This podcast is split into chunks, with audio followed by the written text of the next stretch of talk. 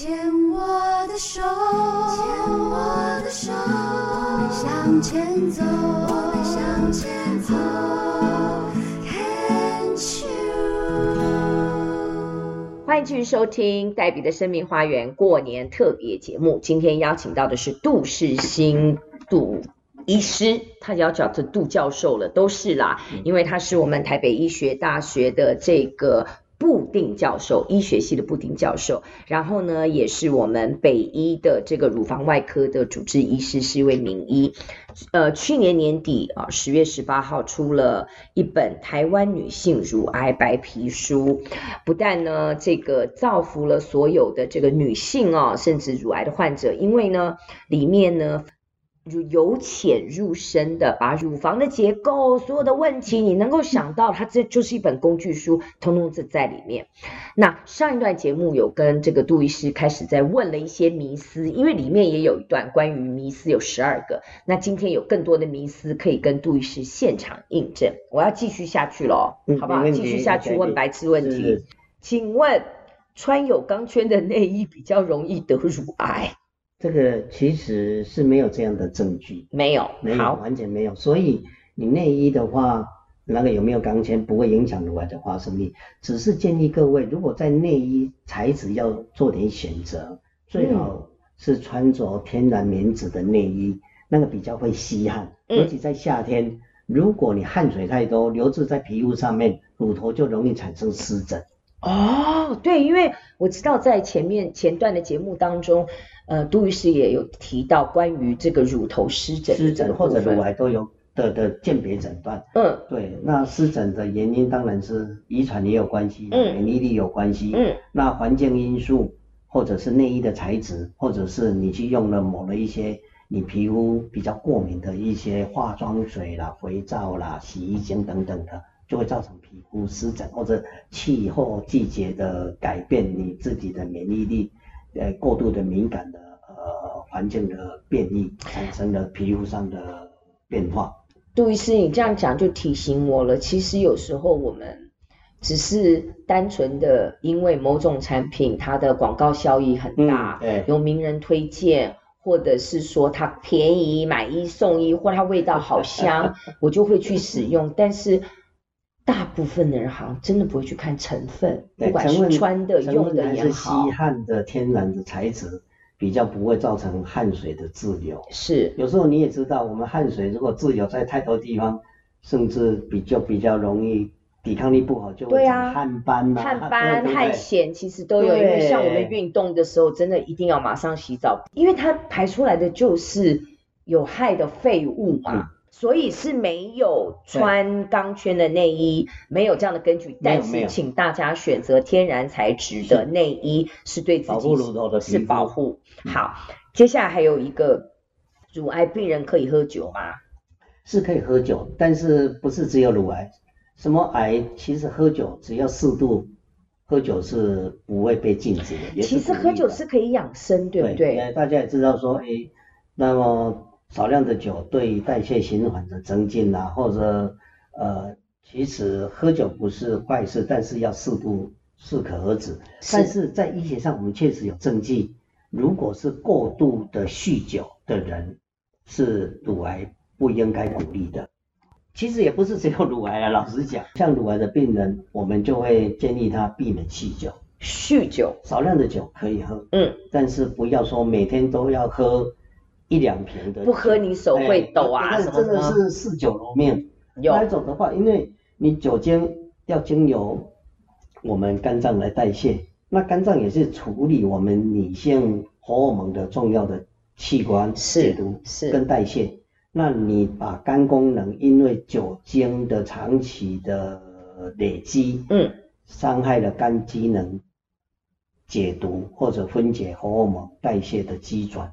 那么你最后就可能会造成这些体内不寻常的女性荷尔蒙的堆积。耶，至少得到医师的肯定，可以喝酒。因为因为我也喝啦，这样子，但是也是有时候也是会喝太多啦。好，下一个，怕淋巴水肿，所以不能做有关手背的运动。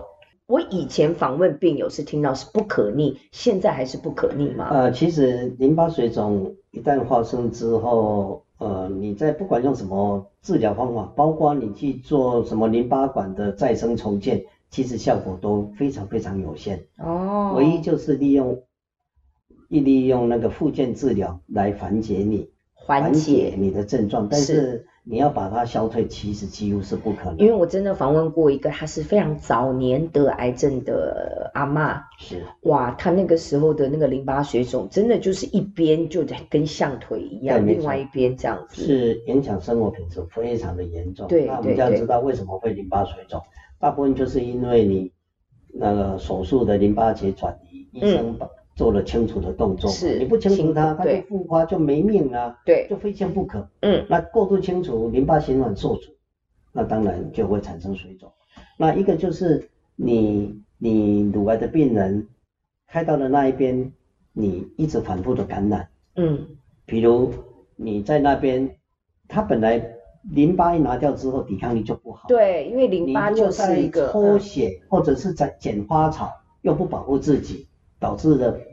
割伤或者消毒不好，嗯，那么它抵抗力不好，它增加感染机会，是一感染的话，整个会导致的系统的循环出问题，是包括淋巴系统，嗯，循环都会产生有问题，所以就容易反复的感染，也是造成淋巴水肿。所以不能做有关手臂的运动，其实不是这个意思，不是这个意思。运动当然你要看，你不要做那种很重量的负重。不能做重量训练，负重训练，因为过度的运动适可而止。过度的运动它会增加淋巴液的产生。对，其实我有时候过度运动，人其实是会水肿的。是，嗯，所以游泳呢？游泳可以吗？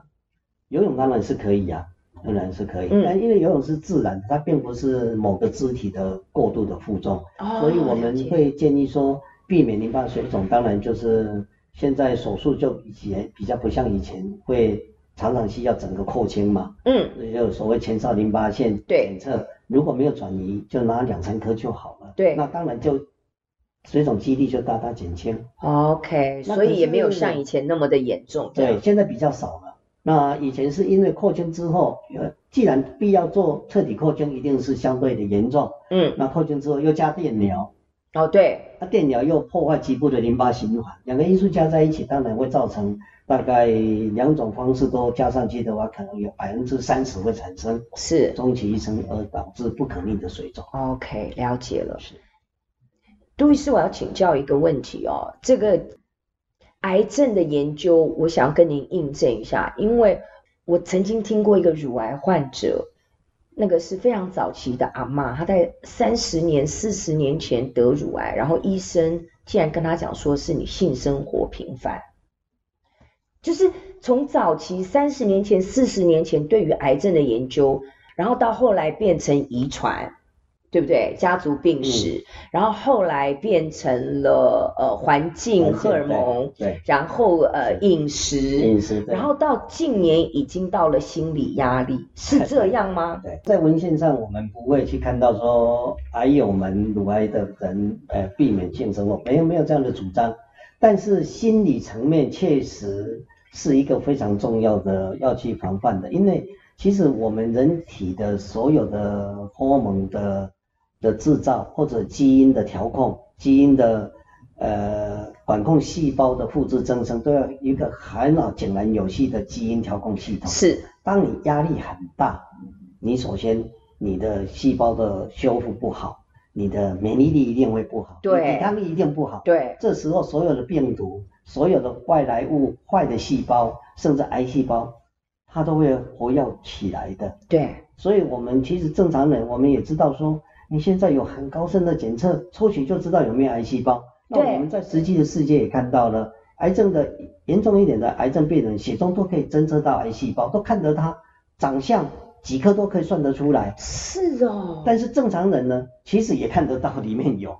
OK。但是，嗯，你如果他有，你抵抗力很好，你基因调控很好，你心情好一点，身体一定是好嘛。是。就好像充足的睡眠，你有没有感觉你睡眠久一点，你精神又特别好？对。你睡眠不好，你就觉得全身不对劲。对。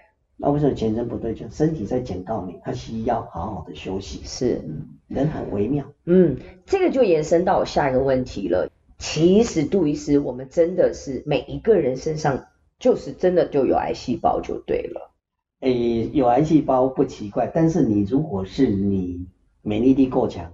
他绝对有办法认清这个是不应该存在我身上的。那个是 T cells 啊，T 细胞就把它吃它吃掉。它就像你身体里面的循环检检查系统，嗯，它会把它抽出来，把它处理它。好，那这一段的最后一个问题就是我们要做一些什么动作，让 T 细胞能够启动，不会去 trigger 我们的癌细胞。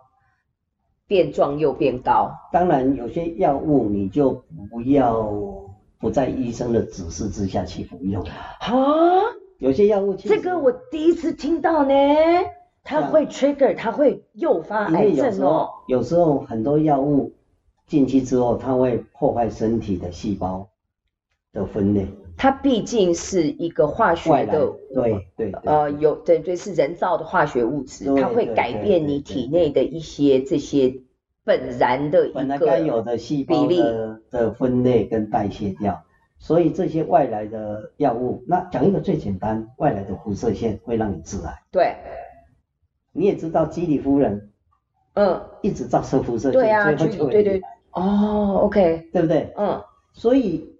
这一些外来的辐射线，那你根本也看不到，你也不晓得怎么躲。但是就是不要暴露在不必要的辐射线，像我们很多人就女生时髦赶时髦，哎，我想要早期早早乳癌，那听说乳房摄影很有效，所以我就要求我要做乳房摄影。那没事，不要做。错了，你年龄不到，你没有那个风险。你不要去做乳房摄影的。我就是正想问你，譬如说有一些现在甚至连那个健康检查都直接的全身核磁共振，那个是其实不一样吗？没有必要，没有必要，因为核你你也不要把这些核磁共振或者呃什么正子摄影，主要是正子摄影，那是他们有很高很强大的辐射线，其实人体接受的不必要的辐射线。你这边加一点，那边加一点，这边暴露一点，那么身体超过它能够的忍受的安全性范围，对你是不利的。